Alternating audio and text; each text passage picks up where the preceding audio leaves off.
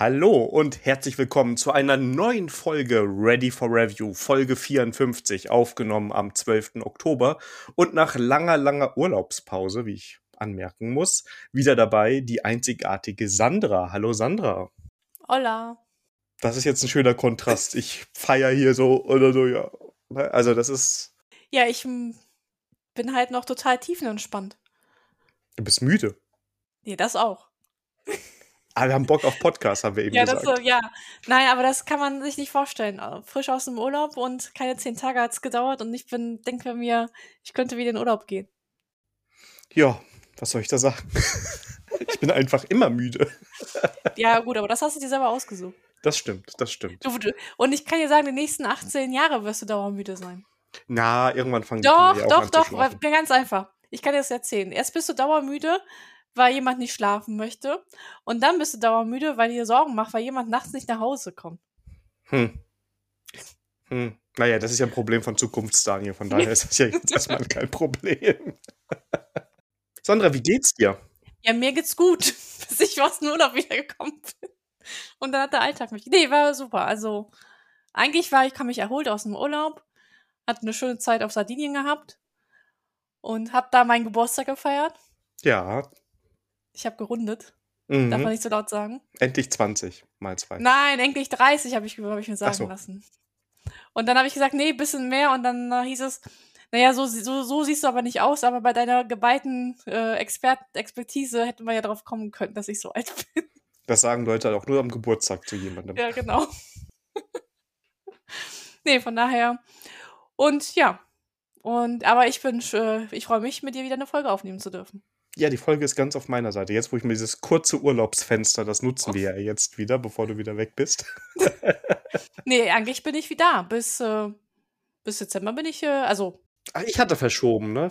Ich hatte auch geschoben. Du hast verschoben, ja. Nicht ich habe verschoben, du hast verschoben. Ja. Und du hast, du hast auch schon gefragt, ob wir das nicht nochmal verschieben sollten. Ja, ich, ich, äh, ich sag mal so, ich bin nicht so gut, also wenn ich hier Folgen-Content habe, landet das immer in der nächsten Folge, ne? Es wird alles rausgehauen. Und dementsprechend ist so zwei Folgen direkt hintereinander schwierig. Ne? So viel erlebe ich jetzt auch nicht. Aber die Sandra, äh, die hat, glaube ich, noch so ein paar Asse im Ärmel. Und, Natürlich. Ähm, ja. Deshalb ist die nächste Folge, die wir schon in einer Woche aufnehmen, ähm, gesichert. Ja, wir, wir müssen den September nachholen, ne? Oh Gott. Ich habe ich, ich hab im. September, also das ist, das haben, das können die Hörer noch nicht wissen, aber ich habe ja im September fleißig aufgenommen. Ja, Ähm, ich, äh, ich wusste nicht, ob ich jetzt so ein bisschen neidisch sein soll oder ein bisschen eifersüchtig, dass du jetzt so Ersatz für mich gesucht hast, aber ich habe gehört von vielen, dass du, äh, dass du gute Ersätze für mich gefunden hast.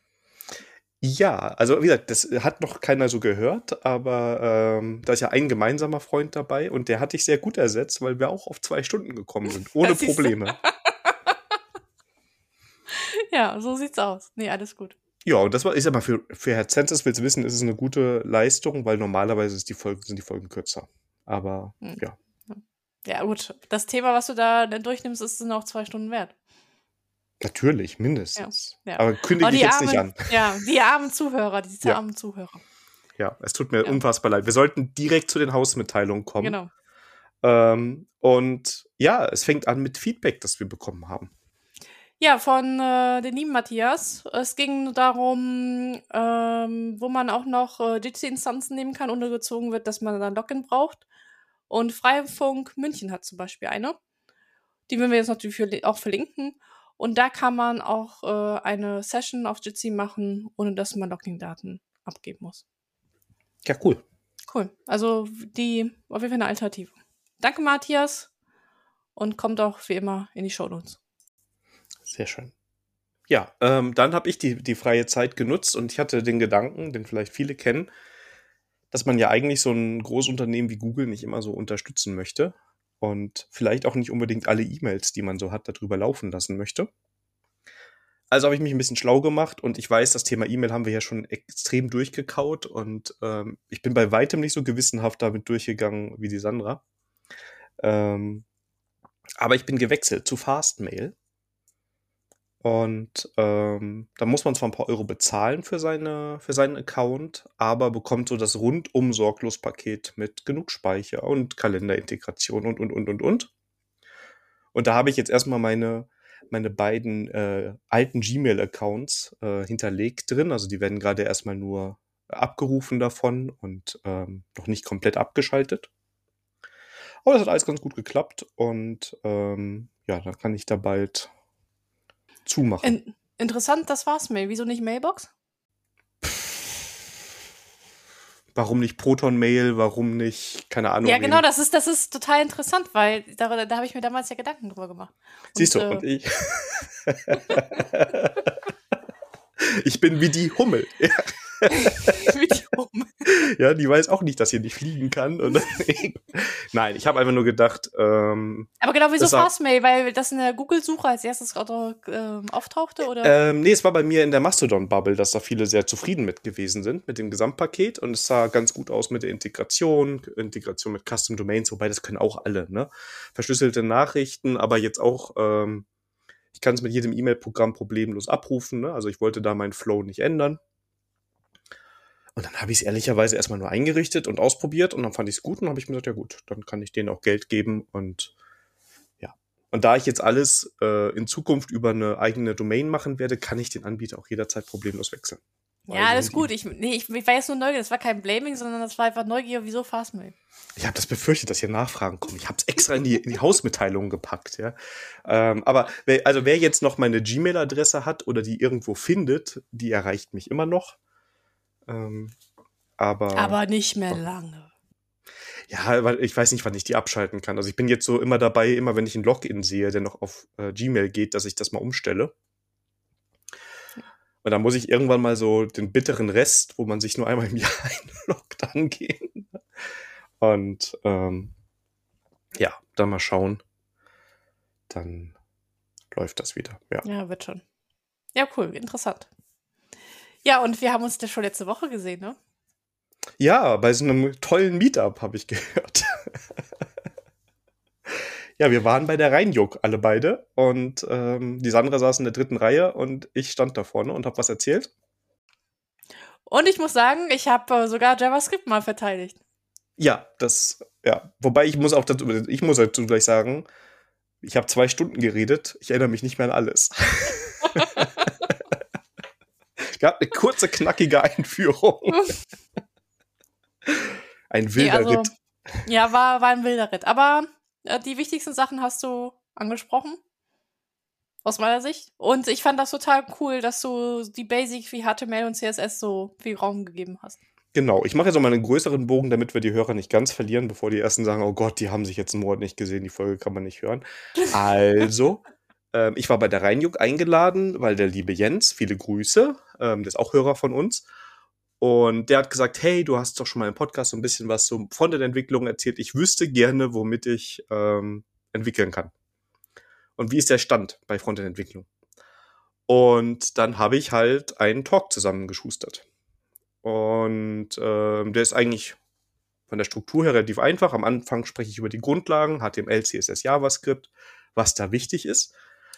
Und danach spreche ich über das Tooling und über, wie man, wie dieser Bildprozess läuft, ne? denn im, im Frontend läuft das ja alles ein bisschen anders als im Backend. Im Backend kenne ich meine Umgebung, in der alles läuft, im Frontend nicht.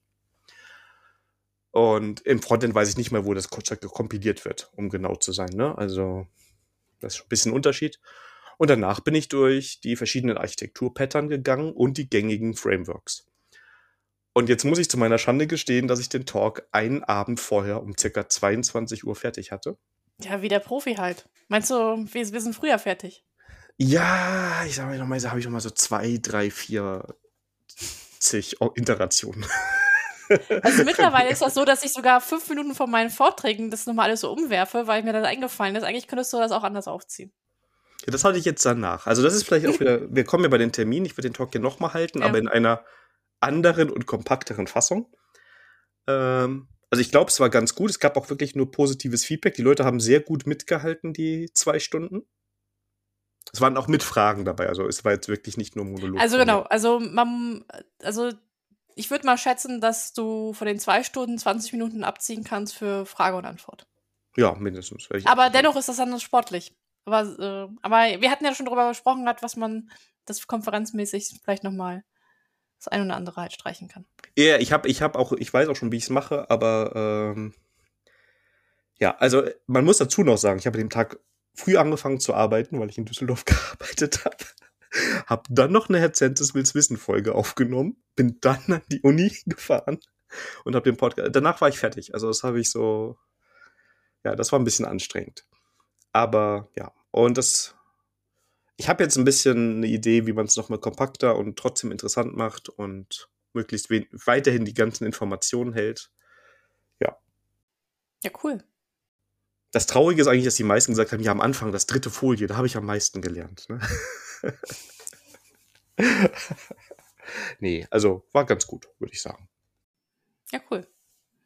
Sehr schön. Ja, ja. und ähm, aber die Folge, die du letzte Woche aufgenommen hast, ist nicht die, die du diese Woche veröffentlicht hast, oder? War es letzte Woche veröffentlicht? Let egal, ich habe, äh, genau, das war sie noch nicht. Ähm, ich habe nämlich noch zwei Folgen ähm, auf der Festplatte liegen also zwei, die ich jetzt noch aufgenommen habe. Ich habe mit dem lieben Shep, den kennt ihr vielleicht von Working Draft, ähm, eine Folge aufgenommen über Sustainable Web Design. Auch so an die zwei Stunden, ich glaube eine Stunde 50 ist das. Und ja, die findet ihr wie üblich bei mir auf der Webseite, verlinken wir in den Show Notes. Und war für mich ganz spannend, dieses ganze Thema Sustainability, weil es nicht nur um den Webfaktor drin geht, sondern auch um Infrastruktur und auch um Programmiersprachen ich habe sogar Java verteidigt. Yes. Alles aus Angst, oh Gott, wenn die Sandra das hört, dann. ja, ich habe äh, die ersten zehn Minuten gehört. Ich muss da. Mor morgen Nachmittag habe ich eine Sportrunde, da kommst du auf meinen Podcatcher.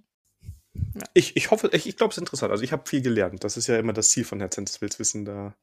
Ja, eben, weniger ich rede, desto auch besser. an, dass, dass ich hier mitreden kann mit dir, mal wenn du hier Wissen ansammelst. So, und wir können eine Ankündigung machen. Eigentlich. Ja, endlich. Denn der liebe Daniel, die liebe Sandra waren ähm, zu Besuch bei Teleprost. Nicht, dass wir es schon, schon angekündigt hatten, dass wir da waren, aber die Folge ist gestern, nee, vorgestern, vorgestern rausgegangen. Ja. Und ja, da reden wir über Walter Mitty. Und es war eine schöne, schöne Runde. Haben spätes Spezi das Original getrunken. Und es ist, äh, das kann man schon spoilern, ist nicht so gut weggekommen wie unser Hausgetränk. Ja. Und ja, wir verlinken die Folge, endlich. Und schöne Grüße an Teleprost. Und ja, die Revanche ist in, den, in, den, in, der, in der Pipeline. Ist alles in Arbeit. Also kurz vor der Folge haben wir die Idee mal hingeschickt. Wir haben da so einen gemeinsamen Kanal bei Signal und ja, wir hoffen, dass wir bald was Cooles machen können. Genau. So, Family IT Support. Juhu. Ich schon wieder. Das bin ich ja, ja gar nicht gewohnt. Was ist denn hier los? Ja, immer. Ich lasse ich lass dir, weißt du, ich lasse dir ein bisschen Vorlauf, denn dann ich komme von hinten heraus. ja, genau. Konsum oder auch genannt Sandras Spalte. Nein, auch da habe ich ein bisschen was. Aber nächste Folge einfach, ne? Nächste Folge ist so, Daniel sagt gar nichts. ähm, ja, Family IT Support. Mein E-Book-Reader ist wieder da, also auch wieder ein Follow-up ging dann eigentlich alles ganz schnell. Ich glaube, in der letzten Folge hatte ich noch erwähnt, dass man da so äh, angeben musste, dass man das Ding nicht selber kaputt gemacht hat. Ich hatte ja so einen Displayschaden. Hatte das Gerät eingeschickt, dann kam diese Sache, dass es ja eigentlich nicht abgedeckt wäre von, von, von der Garantie und Gewährleistung und Gedöns. Aber sie würden es ja machen, wenn, wenn ich denen das unterschreiben würde, habe ich gemacht. Der kam wieder, äh, war quasi zurückgesetzt Erst habe ich gedacht, oh, vielleicht haben sie mir sogar ein neues Gerät geschickt. Momentan weiß ich es nicht genau, weil mein, ich hatte das WLAN besser in Erinnerung auf dem Gerät. Das muss ich mal ein bisschen beobachten, bevor ich ihn wieder einschicken muss. Weil ich jetzt so ein bisschen an ein paar Räumen auf einmal kein WLAN mehr mit dem habe. Also der hat sowieso nicht super guten WLAN-Empfang. Wo ich dachte, dass ich früher WLAN-Empfang hatte. Und ich habe so einen doofen Sync-Fehler gerade. Weil ich das Buch, was wir nächste Woche vorstellen, also für euch in zwei Wochen, ähm, einfach nicht auf diesen Reader bekomme. ja, aber Kinderkrankheit mal gucken, er ist wieder da, sonst alles super. Und ging dann am Ende eigentlich auch ganz schnell. Von daher immer noch eine Empfehlung, glaube ich. Wenn er jetzt nicht schon wieder bald kaputt geht. Ja. Naja, ich benutze den E-Book-Reader, um das Buch zu lesen, was wir nächste Woche vorstellen. Deswegen, also bei mir funktioniert das bisher. Ja, bei mir war dadurch, dass alle Bücher weg waren, war auch das weg und dann musste ich das nochmal neu synchronisieren und irgendwie also irgendwas klappt da noch nicht. Jetzt habe ich schon mehrfach wieder versucht, da drauf zu spielen. Ich habe noch ein, zwei Ideen, was ich mache. Also ich kann es auch einfach manuell rüberschieben. Das habe ich noch nicht ja. gemacht. Also ich benutze ja, ja äh, ähm, Kalibre und darüber synchronisiere ich mein Gerät. Ja. Also das wird am Ende garantiert klappen. Ich nutze halt normalerweise diesen äh, Pocketbook Sync, weil ich dann ähm, das E-Book einfach in die App reinziehen kann und dann wird synchronisiert. Ja, das ist ganz nett, wenn ich so, ich bin relativ viel mit dem Tablet oder mit dem iPhone unterwegs, dann kann man das gut machen. Ähm, und da kannst du wahrscheinlich auch die Reader-App auf dein iPhone oder Tablet auch benutzen. Ja, wobei, da ist zumindest bei, also da finde ich die Bücher-App, die Lese-App von Apple und auch die von Amazon besser. Ah, okay. Aber zur Synchronisierung anstoßen reicht es. Wunderbar. Ja. Ja. Übrigens, eine Freundin von mir ähm, hatte genau das gleiche Problem und ist genau gleich abgelaufen. Also, wenn ihr den mal kauft und ihr kommt ein Problem mit Display, dann ähm, sind die da relativ kulant. Ja. Das klingt aber danach, dass sie generell Probleme mit den Displays haben. Das ist halt die Frage. Also, äh, ich weiß jetzt nicht, ob die was anderes mit dem Reader gemacht hat oder so, oder die ist ein bisschen aktiver, viel unterwegs. Ähm, verreist viel. Kann natürlich auch sein, dass wirklich da was passiert ist. Ich kann es mir immer noch nicht so richtig erklären, wo das hergekommen ist. Äh, muss man mal ein bisschen beobachten. Weil ich habe oh. im Internet auch jetzt nichts gelesen, dass die Leute Probleme mit den Displays hatten. Also ich glaube einfach mal, das ist noch die Ausnahme. Okay. Ja, die Stichprobe ist ja auch ein bisschen zu klein. Und bei dir läuft doch alles. Ja, deswegen. Aber vielleicht bin ich ja die goldene Ausnahme. Ja, die haben gesagt, oh, von der Pasik, da wollen wir nicht nicht in Fokus geraten. Schick denen mal das vernünftige Gerät. ja, sag mal, mein Ruf eilt mir schon voraus. Ja. Und mein, bei meiner Schwiegermutter, die nutzt den auch, die hatte den jetzt auch mit im Urlaub. Da klappt auch alles wunderbar. Ja, vielleicht ist sie auch die goldene Ausnahme. Ja. Uh, ich mal die wir Daniels Schwiegermutter was verschicken müssen. Aha, nee, besser nicht. ja, da muss ich vielleicht mal die Geräte austauschen. Wenn ich das geschickt mache, fällt das gar nicht auf. Ja, siehst du, guck mal. oh, das WLAN klappt wieder. Ach ja. Sehr schön. Kommen wir zu einer meiner Lieblingskategorien, wenn nicht sogar der Lieblingskategorie. Sandra lernt kochen und nach langer, langer Zeit endlich wieder Spaghetti. Ja, und das haben wir im Urlaub gekocht. Das, darum dachte ich so, das musst du auch hier im Podcast erwähnen. Heute gibt es Spaghetti. Wer hat so gewundert? Frutti di Mare.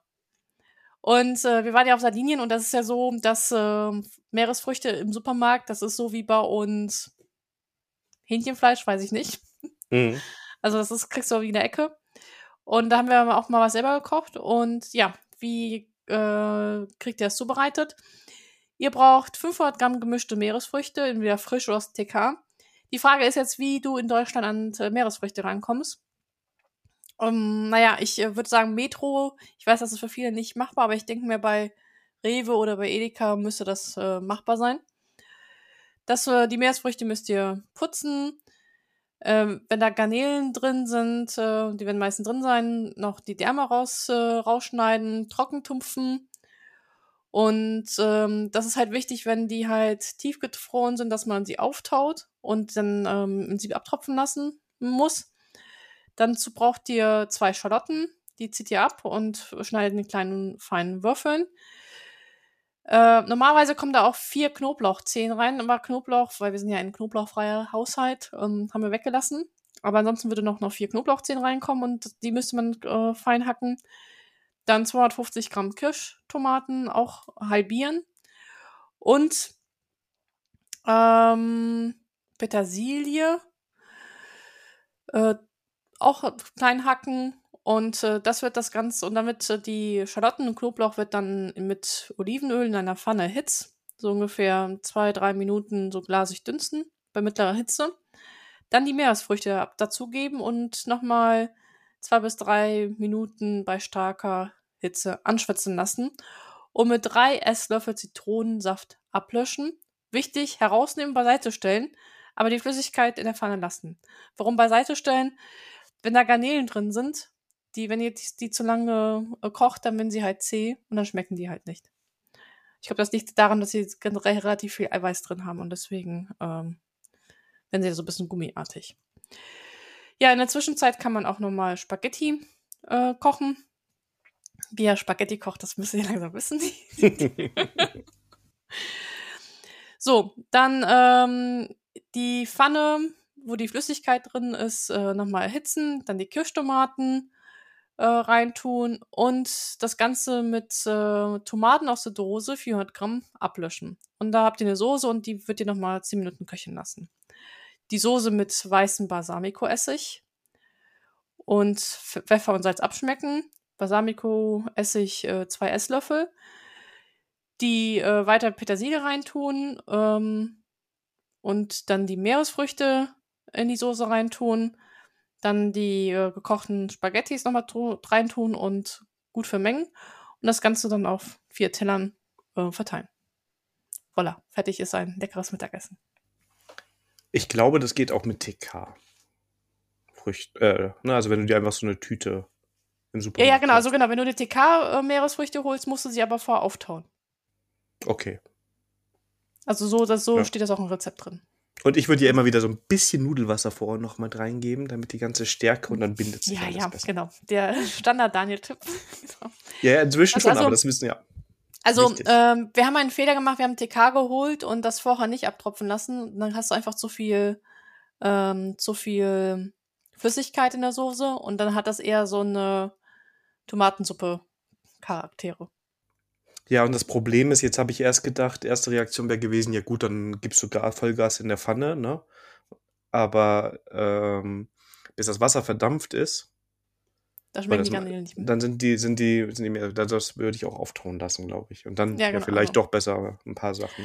So, jetzt kann man sich fragen, woher das ganze Wasser herkommt. Ähm, also wir kennen das von Fisch, wenn Fisch, bevor Fisch eingefroren wird, da werden sie mit Wasser eingesprüht, dass sie so eine, so eine Schutzschicht haben. Und wir vermuten mal, dass mit Meeresfrüchten das genauso gemacht wird. Mhm, gut möglich. Ja, sowieso ja mit TK-Sachen. Also ich habe ja. auch Rezepte, wo ich ausnutze mit TK, dass ich dann noch Flüssigkeit mit reinbekomme. Aber das muss dir halt irgendwie bewusst sein. Ja. Vielleicht, wenn du das mit den Tomaten äh, dann nicht ablöscht, ne? also wenn du die ganze Zeit so ein Sud daraus köcheln lässt, ähm, und dann weniger Tomaten oder keine mit Tomatensaft, sondern nur die Tomaten ja. da rein tust, könnte ich mir wieder vorstellen, dass es dann irgendwie so. Aber du musst diese Flüssigkeit loswerden. Also ja, und halt, ist aber ja. so, die, ich vermute mal, dass die Tomaten aus der Dose auch da sind, um den Geschmack herzukriegen. Und also ja. den Tomatengeschmack. Deswegen, also ich würde empfehlen, entweder frische Meeresfrüchte, was ich aber hier in unserem Ge Ge Gefilde bisschen für unrealistisch finde. Glaube ich eher, dass ihr Meeresfrüchte aus der Dekal-Theke ähm, kriegt. Und das müsste vorher einfach mal aufgetaut werden. Ja, sehr, sehr lecker. So, bisschen hier Mittelmeer-Feeling. Genau. Zur Checkliste. Zu unserer Checkliste.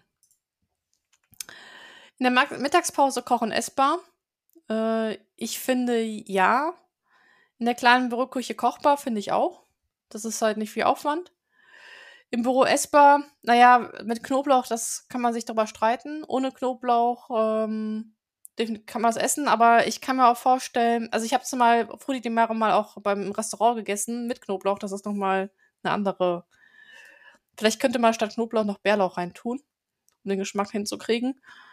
Ähm, also je nachdem, wie, wie das Büro so tickt, wegen Knoblauch würde ich nochmal noch mal nachfragen. Skalierbarkeit zwischen nur ich und das ganze Team bin ich der Meinung auch gut machbar. Ja, könnte eine Preisfrage werden, wenn die Meeresfrüchte, die sind natürlich hier etwas teurer als in Süd Südländern. Also so viel wie ihr Nudeln gekocht kriegt. Also ich glaube, Nudeln sind da der, das, der limitierende Faktor. Ich habe gerade überlegt, mit der, das haben wir vorher noch nicht so betrachtet, aber mit der Mittagspause, wenn die Soße mal hier zehn Minuten, da zehn Minuten braucht, also wenn du schon eine halbe Stunde am Kochen da bist oder länger, ja. ob das dann nicht irgendwann mit der Mittagspause schwerer ist. Weil du willst ja in einer Stunde, sage ich mal, normalerweise. Also sag mal so, ich schaffe, also wenn ich eine halbe Stunde kochen muss, dann, dann passt das für mich. Also, äh, so, mal so, wenn ich Punkt 12 Uhr anfange und Punkt 13 Uhr wieder äh, weg muss, dann passt das mit den äh, halbe Stunde kochen und dann essen. Also ich, äh, gut, ich gehöre auch zu den Schnellessern, vielleicht ist es doch mal auch mein Problem. Aber würdest du das jetzt auch dann so nehmen oder würdest du ein schnelleres Gericht nehmen für die Mittagspause? Das wäre jetzt nicht so mein Favorit für die Mittagspause. Genau, hätte ich mich auch gedacht. Also mega, ich würde es lieber in Ruhe abends machen, muss ich sagen. Weil du dann auch ein bisschen mit Abschmecken Zeit hast. Also du ja, die Soße das, so ein bisschen auch so. reduzieren lassen vielleicht. Und naja, aber äh, die äh, Checkliste lautet in der Mittagspause kochen essbar. Und das ist es auch definitiv. Ja, gut, aber äh, ich wollte nur mal ein bisschen mehr. Ne? Ja, also wenn du, wenn du jetzt noch äh, die Kategorie einbringst, ob das mit Genuss, ähm, dann, ähm, dann, nein, also sag mal so, sag mal so, würde ich wahrscheinlich auf Sardinien leben, dann würde ich antworten, ja klar, mache ich das in der Mittagspause mal schnell, weil das dann so eine, weil man das halt so üblich da so ist. Bei uns in unseren Gefiedern würde ich sagen, das ist eher so ein Gericht fürs Wochenende. Oder für den Abend, ne? Also, Ja. weil du auch das mit dem Auftauen hast, ne? Ich weiß nicht, wie lange, Ja. also das hängt wieder sehr von den Außentemperaturen ab, wann du das rausholst zum Auftauen und so, ob du es einfach so problemlos in der Küche stehen lässt die ganze Zeit, ne? Also wenn gut, du wenn ich im 30, Homeoffice bin, 35 ja. Grad draußen hast, würdest du es wahrscheinlich nicht so gerne draußen Ja, also sag mal so, das mit, klar, das ist so ein Gericht, wo du das DK vorher auftauen musst. Also wenn das um 12 Uhr anfängst, dann ist es nicht in der Mittagspause kochen erstmal. Ja. Also wie gesagt, ich, ich, ich glaube, es ist auch kochbar, aber Ich vielleicht. sag mal so, es ist so, es liegt einfach daran, dass Meeresfrüchte nicht so ähm, eine Zutat ist, die nicht so üblich ist in unserem Breitengrad. Und Das stimmt. deswegen, deswegen ist das was Besonderes und deswegen wirst du das nicht zwischen Tür und Angel kochen und essen. Das ist wahr. Und wenn du Vacation auf Sardinien oder Italien oder Spanien machst, dann nach ein, zwei Monaten ist das dein Mittagsessen. Nee, dann bist du schon wieder zurück bei den Deutschen oder anderen Sachen, weil du sagst, ey, das kann ich jetzt, ich habe jetzt genug.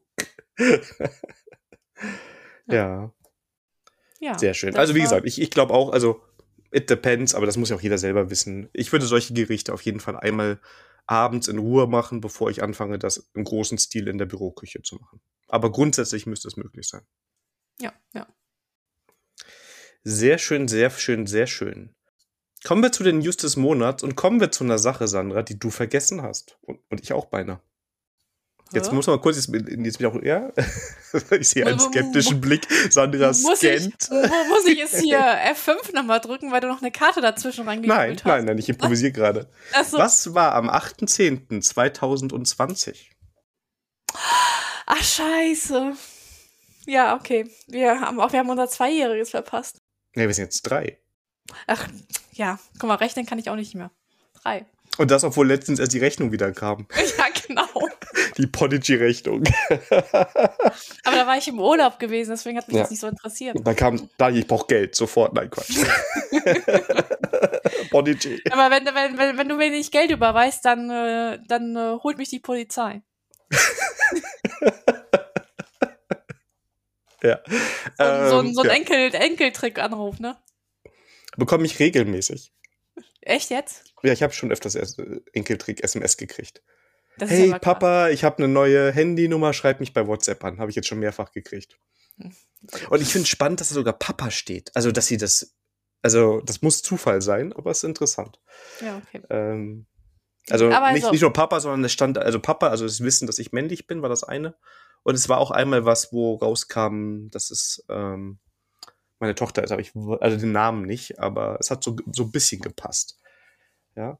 Gut, da gab es Ja. Stubenarrest, weil SMS geschrieben wurden, wenn man schlafen sollte. Ja, auf dem Holzhandy. Auf so Holzhand hier. Ja, aber ja, wir haben ein Dreijähriges. Ja. Das, boah, hör mal. Wie, wie konnten wir das vergessen? Ja, also wie gesagt, ich, ich habe immer wieder dran gedacht und jetzt gerade habe ich so, gucke ich auf die auf Kalender, denk so Sekunde, war doch letztens erst. Und dann Ja. bin ich jetzt gerade mal schnell auf die Webseite gegangen und ja, die, also sie kam raus am 8.10. Also es kommt immer darauf an, wie man Geburtstag zählt. In meinem Kalender steht es auch ein bisschen früher, weil wir früher aufgenommen haben. Naja, sag mal so, die, ähm, man feiert ja bei uns auch nicht die Zeugung, sondern wo wir rausgekommen sind, ne? Genau, und auf jeden Fall damals war die Sandra noch ganz jung, ne? Und ja, drei Jahre. Drei Jahre, Tada! ja. Herzlich, herzlichen, Glück- herzlichen Glückwunsch, Daniel. Ja, herzlichen Glückwunsch, Sandra. Haben wir toll gemacht. Danke. Ja, immer, wir sind, wir sind Höhen, Tiefen dir durchgegangen, ne? Ja, aber am Ende bleiben immer die Höhen eher in Erinnerung. Ja, das, das stimmt, das stimmt. Ja, das ist ja. Mensch, Jubiläumsfolge und wir verpennen das. Und ich dachte Ich Sprech mal bitte nicht im Plural von dir. Hallo, du, du hast es auch nicht dran gedacht. Erst hier mitten in der Folge. Also, ja, und? Ein klassischer Daniel.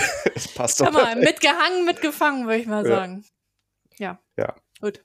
Also, liebe, liebe Hörerinnen, liebe Hörer, für alle, die sich das jetzt schon drei Jahre antun. Herzlichen Glückwunsch. Ich hoffe, es ist eine Verbesserung erkennbar. Äh, Für alle, die das nachhören, weil wir wissen, da gibt es mindestens eine Person. Ähm, auch. Herzlichen Glückwunsch, wenn du hier angekommen bist. ähm, ja. Uns macht's ja. viel Spaß, wie man hoffentlich hört. Ja. Ja. Das ist Jetzt sofort so ein ganz neuer Vibe in der Folge. So, oh Gott, wir haben Geburtstag. Wo sind die Geschenke? ja. Also meine Geschenke stapeln sich hier. Ich habe auch noch einige Sachen, aber ich komme nicht zum Lesen. Ja, und ich komme gerade nicht zum Brettspiel spielen. Ja. Ja. Obwohl, ich hätte am Dienstag, aber am Dienstag äh, wollten wir nicht erstmal zwei Stunden neuere Spielregel lesen. Da haben wir was Altbekanntes genommen. Gut, aber lass uns mal zum News. Ja, wir sind ja schon, aber ich habe, ja. Ja, wir sind ja schon. Okay, gut. Und zwar, in meinem Urlaub ist Java 21 rausgekommen. Endlich volljährig. Auch in Amerika. Ja, und jetzt wieder ein paar Wochen oder einen Monat oder so in einer höheren Version als Node.js. Aber minimal. Nur, nur ja. ein paar Wochen. So, und äh, ja, äh, das ist eigentlich mal was Interessantes, denn, ähm, denn wir haben jetzt äh, Record-Patterns und Pattern-Matching for Switcher sind aus dem Preview raus. Das heißt, man kann das jetzt auch produktiv einsetzen. Das ist an der Stelle total interessant. Und was jetzt auch rausgekommen ist aus dem ähm, Preview sind Virtual Threads. Und das wird so ein bisschen gehypt äh, gerade. Das ist so, ja gut, beim Hype-Team kann man sich mal so streiten. Das soll nochmal die Performance bei, wenn du Threading benutzt, halt um einiges verbessern. Und die Idee ist dahinter, also ich bin jetzt auch nicht der Thread-Experte, deswegen ähm, High Level. Die Idee ist dahinter, also Bisher war das so, dass die Threads halt vom Betriebssystem ähm, verwaltet werden und von den Prozessen und das dauert halt unheimlich Zeit, bis du den Call zum Kernel gemacht hast und der den Prozess gefahren hat. Dann hat, hat das entsprechend was gedauert. Bei den Virtual Threads ist die Idee, dass die JVM sich um die Threads halt kümmert und das soll halt schneller gehen, weil du dir diesen System Call halt an der Stelle sparst. Und ob das eine gute Idee ist und wie sich das in der Praxis jetzt auswirkt, muss man halt schauen. Aber von der Idee her ähm, ist es halt, also man kann jetzt sagen, da haben wir uns das was von den Containern halt abgeschaut und von den virtuellen Maschinen. Aber ist ja wahrscheinlich nichts, was dich jetzt so im Daily Business trifft, oder? Also genau, genau. Das genau. ist das ist interessant für Leute, die sowas wie ein Tomcat schreiben oder halt ein Framework schreiben. Ähm, für die Leute wird das interessant sein oder einen Application Server. Aber für mich jetzt, für den, der Applikationen schreibt, ist das eher also, ja, man benutzt es unter der Haube, aber man, man bekommt das nicht, jetzt ist man nicht so mit. Genau. Also höchstens in Spielprojekten, würde ich jetzt ja, mal genau, sagen. Ja, genau, genau. Was für mich aber als äh, Application-Anwender oder Entwickler äh, mehr interessiert, sind die Record-Patterns und die Pattern-Matching für Switches. Und dann kommen wir halt der funktionalen Programmierung halt einen Schritt näher. Und das sind so Features, die auch äh, dann eher reinpassen. Für die Nicht-Java-Entwickler innen hier. Äh, was ist denn das Record Pattern? Das Record Pattern ist das, also wir haben halt im letzten Release Records oder vorletzten Release haben wir Records reingekriegt, dass wir ähm, ähm, halt, also das ist halt Value um Value Object besser darzustellen. Also was war früher? Früher hast du Pojos gehabt, dann hast du Properties, Setter und Getter gemacht und dann hast du viel Boilerplate Code geschrieben, um halt dir ein Value Objekt zu bauen. Und das hat man mit, ähm, mit ähm, Records halt vereinfacht von der, von der Syntax her. Und ähm, das äh, Record Pattern ist halt, dass man jetzt ähm, Pattern Matching mit Records halt verbindet. Und da ist es halt einfacher zu sagen, ähm, ähm, da spart man sich dieses immer dieses if Object Instance auf einem bestimmten Typ, da machst du was. Und das wird jetzt mit äh, ähm, und das kann man jetzt auch mit äh, Records halt an der Stelle halt machen. Genau, also Record ist quasi, wenn du wirklich reine Daten hast. Ne? Also genau, ich habe eine genau, also Adresse also oder sowas. Genau, genau. ein Value-Objekt und ähm, das wird also, quasi kompakter.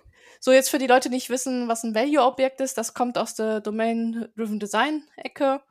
Und damit werden halt Klassen oder Objekte beschrieben oder Instanzen, die reine Daten und keine Logik halt haben.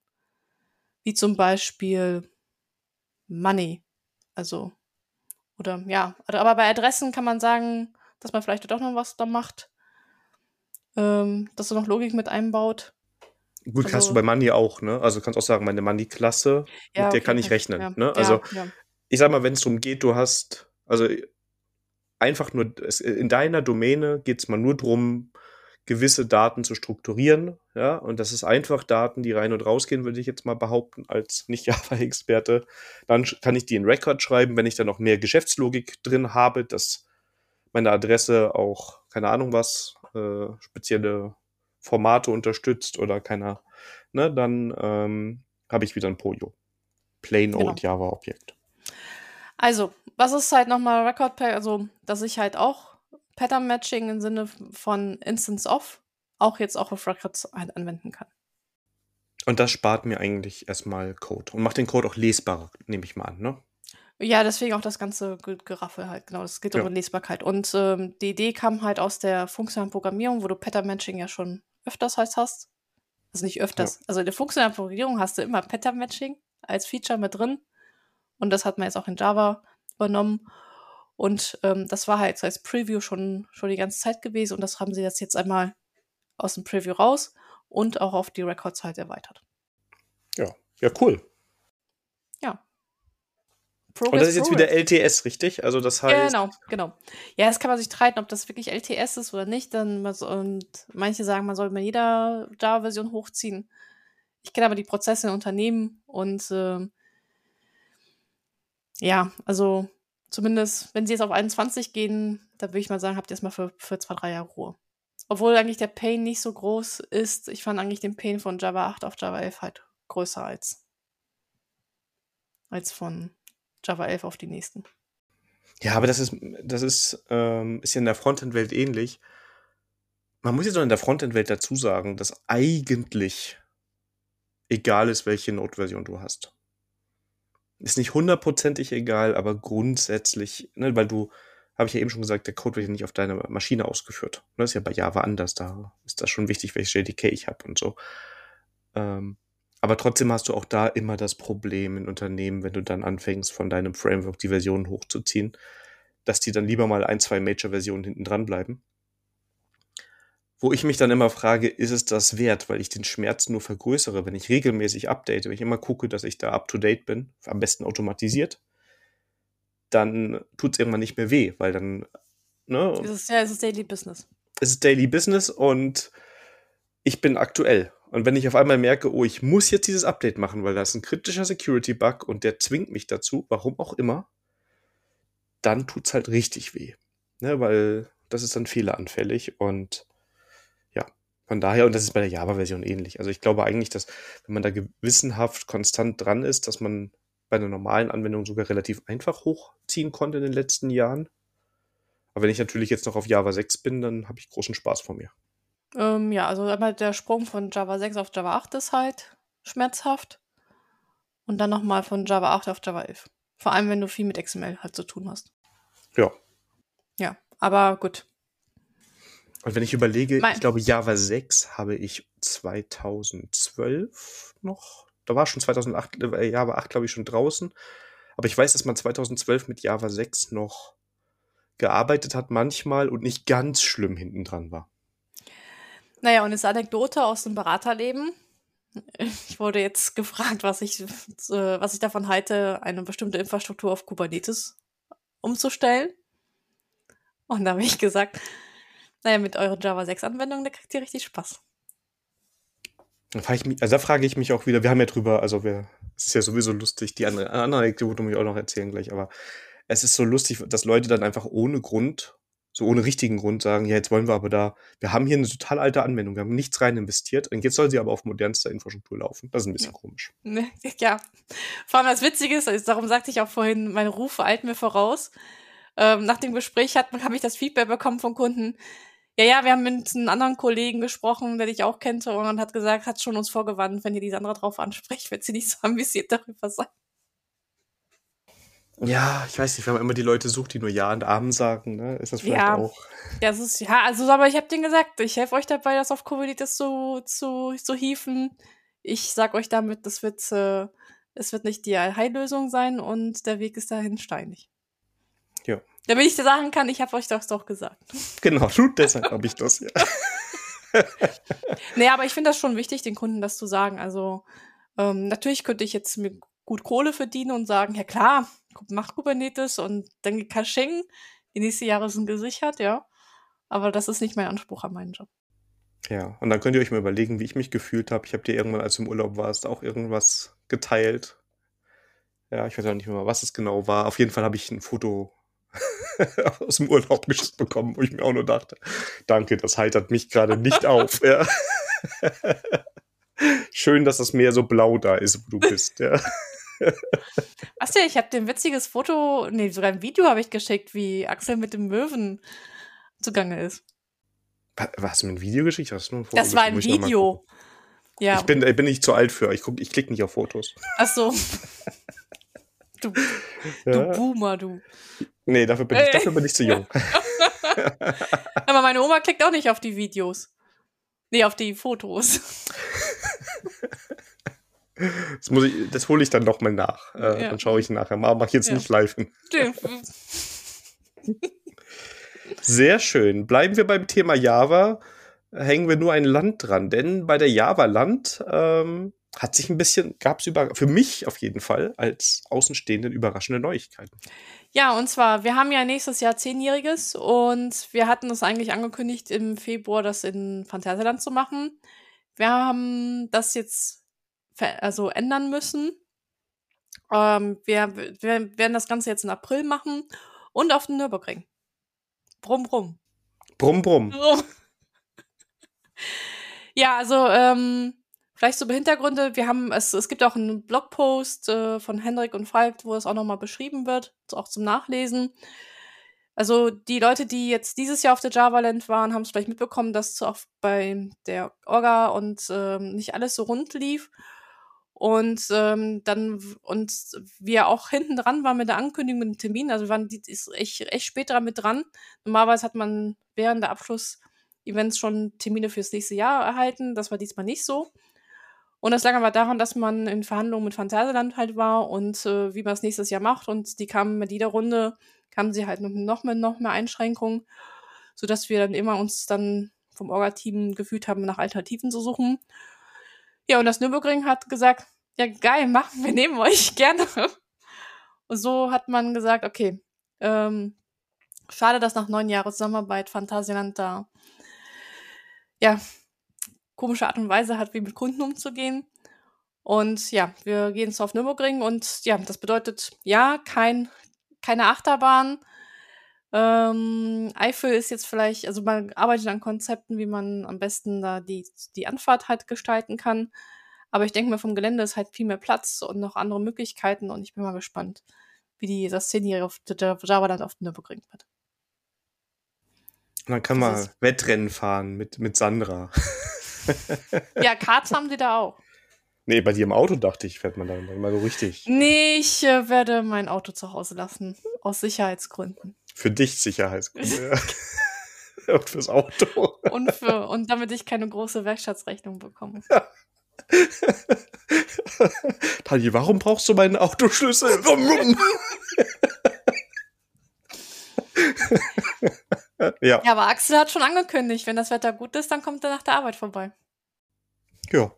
Ja. Ja. ja. Mal schauen. Ja. Eingereicht habe ich ja auch. Ich, also ich habe ja, ich sogar, ich könnte, man könnte noch mal, ne? Call for Paper ist verlängert worden. Ja, ah, genau, das können wir auch sagen. Äh, ich weiß nicht, ob das jetzt noch, also Call for Paper ist auf jeden Fall noch mal verlängert worden. Ist die Speaker wurden auch angesch noch mal angeschrieben, zu checken, ob das mit neuen Daten halt passt. Und wie es immer so ist, für manche passt das, für manche passt es nicht. Wir haben da nochmal noch mal einen Schwung an Anreichungen bekommen. Und ja, ich bin mal gespannt. Also, von den Einreichungen her sieht das, äh, also von den Zahlen her gut aus. Ist bis zum 24. Oktober verlängert worden. Also es müsste noch kommen, nachdem jetzt unsere Folge rauskommt. Ja. Und reicht doch mal ein. Es muss ja auch nicht immer ein Java-Thema sein. Also ich glaube, man könnte auch mal zum Beispiel was über spannende Tastaturen oder sowas machen. Ne? Hint, Wir haben auch ja. einen Innovationstrack, ne? Einfach mal einreichen. Ja. Also ich denke mal, wir haben ja auch einen Cloud- und Infrastruktur-Track. Zwinker, ja. zwinker, Christian. Das werden schon Hörer gezielt angesprochen. Ich habe es wenigstens auch so allgemein formuliert, ja. genau. Ja. Von daher. Aber das ist, ich finde, das, das gibt einer Konferenz immer gut was, wenn da auch mal andere Themen dabei sind, als äh, nur das, was man immer hört. Und ja, aber ich habe den Eindruck gehabt, dass wir auf der JavaLand auch, ähm, auch Themen gut beackert haben, die jetzt nicht gerade im Ökosystem waren. Ja, ja, ist auch für, ja, würde ich auch sagen. Also von daher sind wir nicht so, wir sind ja nicht auf beiden Augen blind. So, genug von der JavaLand. Diesen Monat geht fast zum Hacken. Ja, denn wir sind mitten schon drin, eigentlich, ja, ne? Eigentlich schon, ja. Dieses Jahr ist wieder Hacktoberfest. Und was steckt dahinter? Das ist eine Initiative von Digital, unter anderem Digital Ocean, wo wenn du ähm, äh, drei, mindestens drei Pull-Requests im Oktober gestellt hast, ähm, diesmal nur ein Badget. Du bekommst kein T-Shirt. Also wenn ihr das macht, um ein T-Shirt zu bekommen, das, die Zeiten sind vorbei. Wie die äh, pflanzen für jede, äh, für jede Person, die drei, mindestens drei Pull-Requests erstellt hat, einen Baum. Haben es auch limitiert. Aber vielleicht ist so eine kleine Motivation, doch noch mal ein paar Open Source Sachen mitzuwirken. Ist halt ganz cool auf, ein, auf GitHub, dem man bei GitLab auch, sind halt dann die Projekte auch mit Techtoberfest auch markiert. Und da ähm, kann man sich dann eigene Issues, also die einfachsten Issues sind meistens so Dokumentation schreiben, verbessern.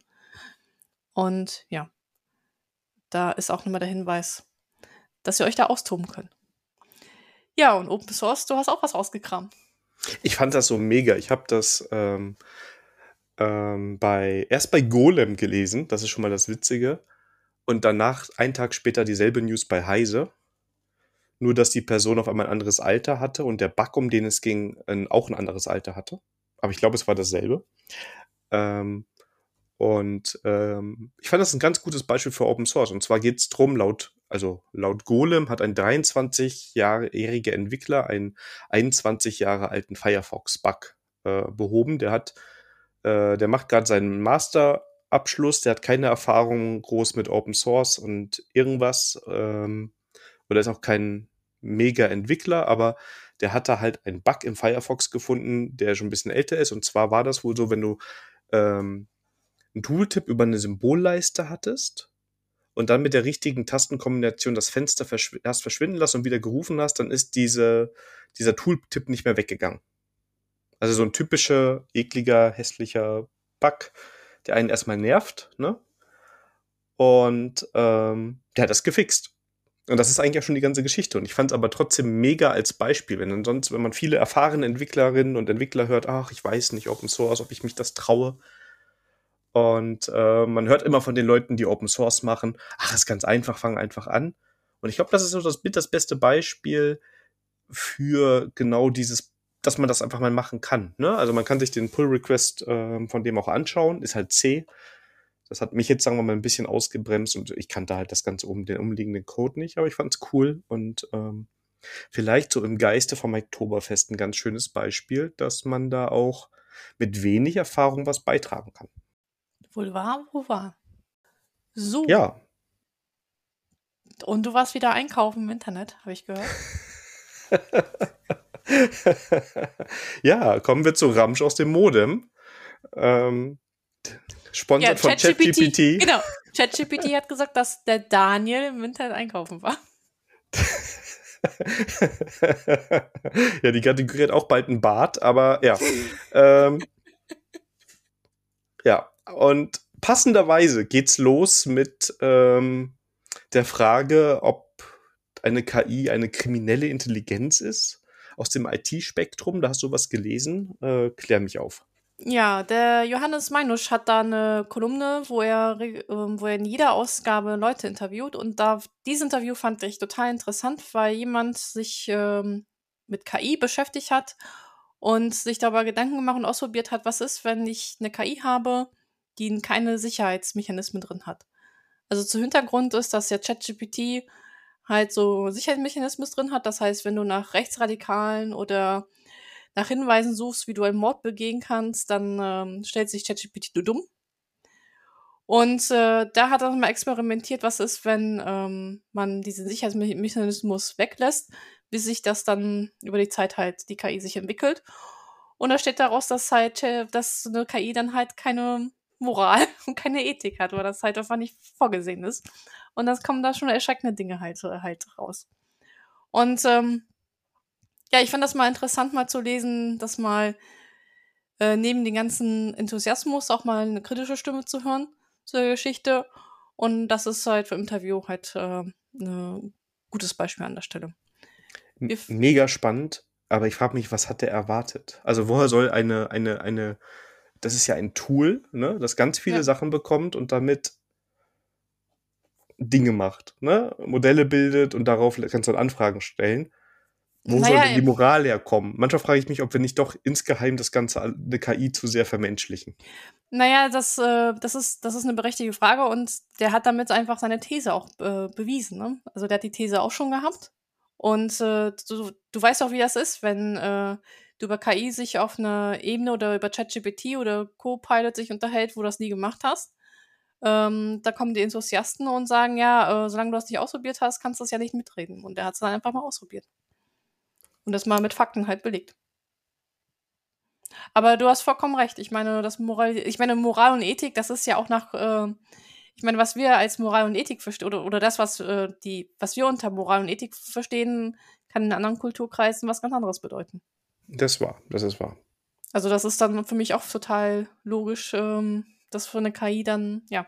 Aber ich finde es halt mal interessant, dass jemand das mal durchgespielt hat. Definitiv, ja. Und ich bin auch mal gespannt, was so in den nächsten Jahren sich dann noch entwickelt. Wir haben ja heute auch noch etwas zu KI später in der Folge. Genau. Aber vorher ähm, hast du noch was anderes ausgegraben im Internet. Ja, und zwar das Tooling Clipboard für die Kommandoline. Und ich habe es äh, noch nicht selber ausprobiert, aber ähm, weil ich es im Urlaub gesehen hatte und ich keinen Rechner dabei hatte, weil ich habe ja ein Laptopverbot im Urlaub. Oh. Berechtigterweise.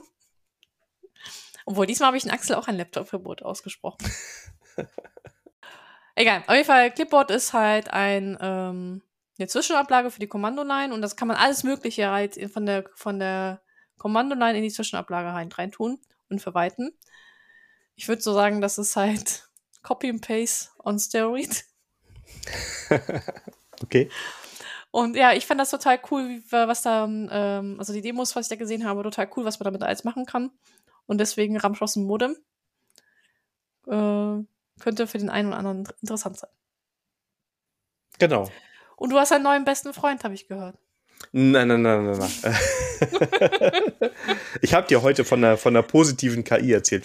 Ne, das war irgendwie unser, ja. äh, unser tägliches Meckern über KI. Und ich habe schon vor Ewigkeiten, und aus irgendeinem Grund war es nicht Thema im Podcast, von PAI gehört. PAI ist quasi so eine nette AI, mit der du einfach chatten kannst. Du gehst auf PAI, da ist ein Chat und dann fragt die dich, wie es dir geht und sie reagiert sehr positiv und sehr freundlich drauf, stellt Nachfragen und die ist einfach nur so zum Chatten da. Und auch auf eine nette Art. Du kannst auch, ne, also Sandra hat direkt irgendwelche IT-Fragen gestellt, ne? So nach dem Motto, hey Sandra, wie geht's dir? Ja, sag mir mal, wie ich das und das implementiere. also sonst kann ich mich auch mit Menschen unterhalten. Ja, ja, aber ja, hast schon recht. Aber das ist auf jeden Fall ein, ein nettes Spielzeug. Man kann da auch ähm, sich an, einloggen oder registrieren für. Das muss man aber nicht. Also man kann das Ding auch so benutzen. Und ich fand es jetzt mal so zum Rumspielen ganz, ganz witzig. Ähm, typischer Ramsch aus dem Modem, wo man einmal draufkommt, eine Viertelstunde mit chattet und dann wieder vergisst, dass es das gibt. Ja, sehr schön, sehr schön, sehr schön. Das war der Ramsch aus dem Modem. Oh, jetzt muss ich ganz weit drüber scrollen. Kommen wir zu den Themen. Und es geht mal wieder um Git. Wir sind ja auch der Git-Podcast inzwischen, so oft wir das schon thematisiert hatten. Denn du hast mal wieder ein neues, einen neuen Befehl gefunden. Genau, aber ich äh, würde das Thema gerne vielleicht ein bisschen globaler einführen, nämlich ähm, eine Subversion auf Git-Migration von einem riesen Monorepo. Das wäre das Thema von heute. Und ich habe sogar mir drei Fragen äh, ausgedacht, die ich für heute beantworten. Einmal, ähm, danach wisst ihr, wie es sich anfühlt, großes, großes Monorepo auf Git zu kriegen. Ähm, ihr lernt einen, einen neuen Befehl und wie ihr große Monorepos äh, ohne Git-Submoduls handelbar macht. Oh. Ja. Ja, und zwar, ich bin, das haben ein paar, Hörer ja schon mitbekommen, ich bin aus Versehen ein Subversion-Projekt gelandet. Und mir wurde aber versprochen, ja, ähm, wir, äh, wir planen, wir sind in den letzten Zügen mit der Richtung Git. Und ja, letzte Woche ist es auch getan. Da haben wir von Subversion auf Git. Und für mich war das mal eine neue, neue Erfahrung, denn normalerweise war ich immer auf der einen, auf der anderen Seite, die die Git-Migration machen musste. Heute war ich nur User und das heißt, ich äh, gehe fleißig zu Community of Practice jetzt jeden Tag und höre mal an, was es Probleme gibt. Und da habe ich einen neuen, neuen Befehl gelernt, nämlich den äh, Git Spares Checkout. Der ist noch experimentell. Und worum geht es? Naja, wenn du große Monorepo hast, da kann das schon passieren, wenn du ein Git Clone machst, was ähm, ohne Fleck auch gleich einen Checkout macht von dem Default Branch, dass du erstmal ganz viele Dateien kriegst. Und ähm, das Monorepo, wo ich jetzt drauf, dran arbeite, das ist ungefähr drei Gigabyte groß. Und das ist wirklich Text. Ich habe geguckt, ob Binärdateien drin sind, aber es ist wirklich Text. Also schon riesig. Und ich brauche auch nicht für meine Entwicklung auch nicht alle Module, die dann, also Module im Sinne von, also Dateiordnern. Also die haben das schon als so Submodule ähm, unterteilt. Also sind keine Submodule in Git-Sinne, sondern das sind Module, also die nennen das Subproject. Und da habe ich gelernt, dass es äh, ein sogenannte Git Spares Checkout ist, wo ich dann nur bestimmte Teile des Baumes halt auch wirklich auschecken kann. Das heißt, ich nehme einen Git-Klon mit dem Flag No Checkout.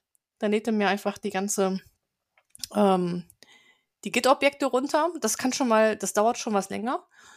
Und dann definiere ich mit einem Spares Checkout, welche Pfade er wirklich mir auschecken soll. Und ähm, cool. Und das ist halt äh, interessant, wenn du halt große Monorepos halt hast.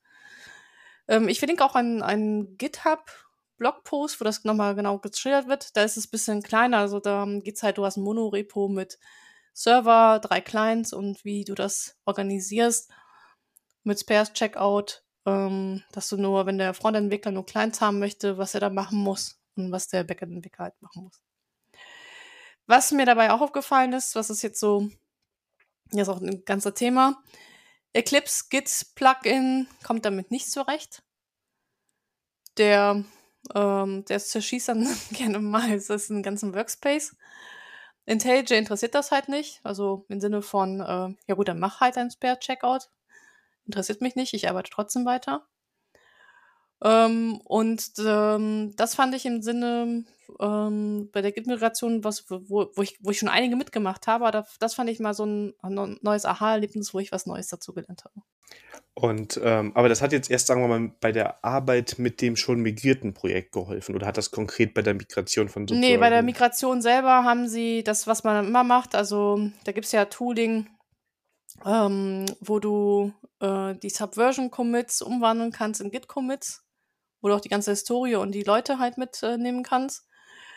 Ähm, was in dem Projekt eine Herausforderung ist, dass äh, an dem Subversion noch anderes Reporting-Tooling ähm, dranhängt, was aber noch nicht migriert ist auf Git und das Ganze ein bisschen aufgehalten hat, dann ist die Lösung halt, dass jetzt Subversion und Git halt synchronisiert werden, bestimmte Teile äh, der, des Repos im Sinne von nicht alle Branches, aber Hauptbranch und ein paar Release-Branches, sodass das Reporting-Tooling noch Zeit hat zu migrieren. Aber die Entwickler schon auf, ähm, auf Git gehen, gehen können. Ähm, und dieses Pass-Checkout, das ist wirklich jetzt in der täglichen Arbeit, denn das war auch so ähm, eine Diskussion, was ich jetzt mitbekommen habe, auch ähm, die große Fragestellung. Wenn, wenn du gezwungen wärst, nämlich komplett das ganze Monorepo mit Checkout auszuchecken, damit ähm, das damit ähm, haben sie halt Tests gemacht, damit äh, würdest du das Git entsprechend ähm, ja, Richtung Dauerschleife halt schicken. Das dauert einfach viel zu lange. Also ich finde es auch alleine, also aus Entwickler, äh, Developer Experience Sicht ziemlich cool, wenn ich sagen kann, hey, mich interessieren nur diese Teile der Anwendung. Und gerade wenn du so hörst, ich weiß nicht, ob es immer noch so ist, Google war ja lange Zeit äh, mit einem Monorepo immer im ja. Gespräch, ne? Ja. Und dann denkt man sich auch, ja gut, aber will ich jetzt immer, keine Ahnung, Gmail damit rausgecheckt haben und dann noch die anderen 500 Tools, ja, die da ja. drin sind? Nö, eigentlich will ich nur die, an denen ich arbeiten muss. Ne? Und ähm, finde ich eigentlich eine coole Sache, ja. Finden wir also jetzt in den Show Notes. Ja. Äh, wichtig ist zu erwähnen, dass es wirklich noch ein Experimental Feature ist von Git. Das heißt, ähm, es kann passieren, dass nochmal der API sich was ändert.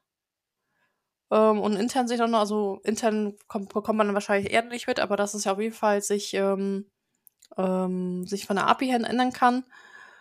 Und was wohl eine Herausforderung ist halt auch das Pattern-Matching von Fine. Also die haben angefangen halt ähm, das Pattern-Matching zu übernehmen von Git Ignore. Das kann aber zu, ähm, je nachdem wie, wie viele Pattern du reinschreibst und komplex das macht, kann das auch zu, zu äh, Performance-Einbußungen geben. Das heißt, sie haben angefangen, ein eigenes Pattern-Matching auch noch zu implementieren. Und das kann entsprechend sich an der Stelle auch nochmal noch mal, noch mal ändern. Aber vielleicht, wenn ihr am Subversion seid und die Git-Migration ihr nicht machen wollt, wegen solchen Gründen, dann solltet ihr euch auf jeden Fall Spares Checkout mal anschauen. Du hast eben schon erwähnt, ihr habt auch Tooling ähm, für die Migration gehabt. Kannst du da für die Shownotes noch so ein paar Sachen zusammentragen? Ähm, ich weiß jetzt nicht ähm, konkret, was in aktuellen Projekten nutze, aber ich kann meine Liste zusammenstellen von Tooling, was ich äh, für die Git-Migration gemacht habe. Das kann ich jetzt aus dem Kopf heraus nicht. Genau, da wollte ich jetzt extra, ja. habe ich jetzt für die Shownotes direkt genau, gefragt. Und das genau. andere, was ich fragen wollte, wir haben ja irgendwann mal hier im Podcast zusammen Git-Switch erkannt. Äh, äh, nicht erkannt, sondern kennengelernt. Ja. Hat es das immer noch in deinen Workflow geschafft? Also ja, switchst du oder machst du bis, Genau, ich mache Git-Switch in meinen Projekten, jetzt bei diesem Spares-Checkout nicht, weil das mit Git-Switch nicht funktioniert. Ah, und zwar, was ist, äh, wie läuft, wie läuft das intern ab bei Spare Checkout? Du hast eine Datei unter .git-info, die, die nennt sich Spares. Und da trägst du dein Pattern-Matching ein, welche Dateien halt ausgecheckt werden sollen. Und dann musst du nochmal ein Git-Checkout und den Branch, wo du hin musst, und dann legst du diese Spare-Datei aus und check genau das ein aus. Und ähm, ich bin jetzt auch nicht auf der aktuellsten Git-Version, vielleicht liegt das auch daran. Aber zumindest in den ganzen ähm, Anleitungen, was ich gelesen hatte dazu, kam auch kein Git-Switch auch vor. Sondern du musst es wirklich Git-Checkout machen. Das heißt, ja, Git-Switch ist bei mir im Workflow, aber bei den Projekten, wo ich keinen Git-Checkout benutze. Ja, ja. Weil bei mir ist auch Git-Switch immer noch so ein Thema. Ich habe momentan eher das Problem, im aktuellen Projekt darf ich in der Windows-VM entwickeln. Ja. Willkommen Und in meiner Welt. Genau, wunderbar. Also wunderbar. und ähm, auch mit schönen, schönen Restriktionen, wie das so sein muss. Ne? Aber ähm, ich, bin, ich arbeite in der Git Bash. Ich hätte jetzt mir schon mal ZSH da irgendwie konfigurieren können. Ich glaube, das bekomme ich mit den Rechten, die ich habe, sogar hin. Du kriegst auch mit deinen Rechten hin, dir Zykfin zu installieren. Wahrscheinlich, ja, ja, aber ich will da auch, ich, ich bin auch ja, so also, mit dem, was ich habe, ne? Aber. Nein, bist du nicht. Aber ich, was, was mir unglaublich fehlt, sind die ganzen Kürzel, die du so mit ZSH hast. Ne, so zum Switchen, Checkout und sowas. Und mein ganzes Muscle Memory ist komplett durch, weißt du? Du hast vorher immer nur so ein Kürzel also, eingetippt und dann auf einmal wieder, oh verdammt, wie war denn das? Git, Rebase, lalalala und solche Sachen, ja. Also ich sehe schon, ich muss doch mal das mal doch verschriftlichen, wie man Zirkel mit äh, Z-Shell, Oh my Z-Shell äh, konfiguriert. In ja, mach das mal bitte. Ja. ja. Nur für dich, Daniel. Ja, bitte. Ich äh, würde das sehr begrüßen. Und dann haben wir schon was für die nächste Folge. Ja, bis zur nächsten Folge schaffe ich das nicht. Was? Ich muss hier arbeiten. Hallo? Die haben dir eine virtuelle Windows-Maschine. Die, da, man möchte nicht, dass du arbeitest. Ja, das, das könnte man durchaus. Ja. Ja, das ist, es ist, es ist speziell. Ähm, also, sorry, aber wenn, äh, das sehe ich auch beim, bei, also, ähm, das, äh, also so eine restriktive Umgebung, das ist so ein Innovationskiller. Ja, ja. das ist wahr. Ja. Aber das ist, haben wir, glaube ich, auch schon oft hier thematisiert. Ja, das ist halt, genau. also, wie gesagt, du holst den Handwerker, ja, äh, sagst ihm Stopp. übrigens. Ja, mal die Leute, die Leute ähm, fangen irgendwann an, uns nicht mehr an zu hören, weil wir uns immer ständig wiederholen. Okay, ich habe einen neuen Vergleich vom Kollegen. Der hat gesagt, du willst schwimmen, bekommst aber die Hände und Beine gefesselt und einen schweren Stein um den Hals. Dann wirst du ins Wasser geworfen und sie sagen, schwimm. Schneller. genau. Ach ja. Warum bist du so langsam? Genau. Warum kommt da keine, nicht mal mehr Bläschen hoch? Hier ist noch ein Stein. Genau, du bist so Ähm, langsam, deswegen geben wir dir noch mehr Steine. Genau, die sind rund, damit kann, musst du noch was machen können. Ja. Ach ja, äh, ganz okay. altes Lied. Ähm, ihr kennt Ja, das. auf jeden uns. Fall ähm, den GitHub-Blogpost zu äh, Spare Checkout kommt in die Shownotes. Und das war so mein. Ich dachte, ich habe schon vieles gene- äh, ich habe schon vieles gesehen bei der Git-Migration, aber das war jetzt für mich so was Neues. Generell finde ich momentan spannend, dass schon ein bisschen was in der Git-Welt auch passiert. Und es sich doch immer mal wieder lohnt, das auch noch mal sich genauer anzugucken, was da gerade so alles möglich ist. Mm, Ja, also du stimmt. kannst sehr viele Sachen mit Git machen. Ähm, ja, ich bin zwar, ich, also ich weiß nicht, ich bin, ich bin immer mehr aufs Terminal inzwischen gewechselt. Früher habe ich alles mit IntelliJ gemacht, weil ich finde das Git-Tooling in IntelliJ sehr, sehr gut. Aber inzwischen ist Terminal so ein bisschen, ja, ich weiß nicht, zugänglicher. Ja, ist aber so, ähm, auch die Probleme, was die Kollegen jetzt mit Eclipse halt haben und Git, äh, habe ich zum Beispiel nicht, weil ich auf dem Terminal bin. Ja. Also, ja, das ist interessant. Aber ich war total überrascht, dass Eclipse äh, so, so eine schlechte Git-Integration hat. Und ähm, also die Vermutung ist, dass ähm, das Git-Plugin von Eclipse basiert ja auf JGit. Und das hat auch nicht auch alle Feature von Git implementiert. Und ja, daran könnte, könnte es liegen. Es könnte auch, an- ja, Eclipse. Es könnte auch an Eclipse liegen, aber das wollte ich jetzt nicht sagen, nicht so offensichtlich Wir sollten uns hier sagen. nicht wiederholen, ja? Genau. Ach du meine Güte. Wenn ihr mehr Gebäsche von Eclipse haben wollt, schreibt uns doch bei Mastodon. ja. Sehr schön. Ihr, ja, wollt nicht, ihr wollt nicht wissen, wie mein Setup gerade aussieht. Das ist äh, herzergreifend.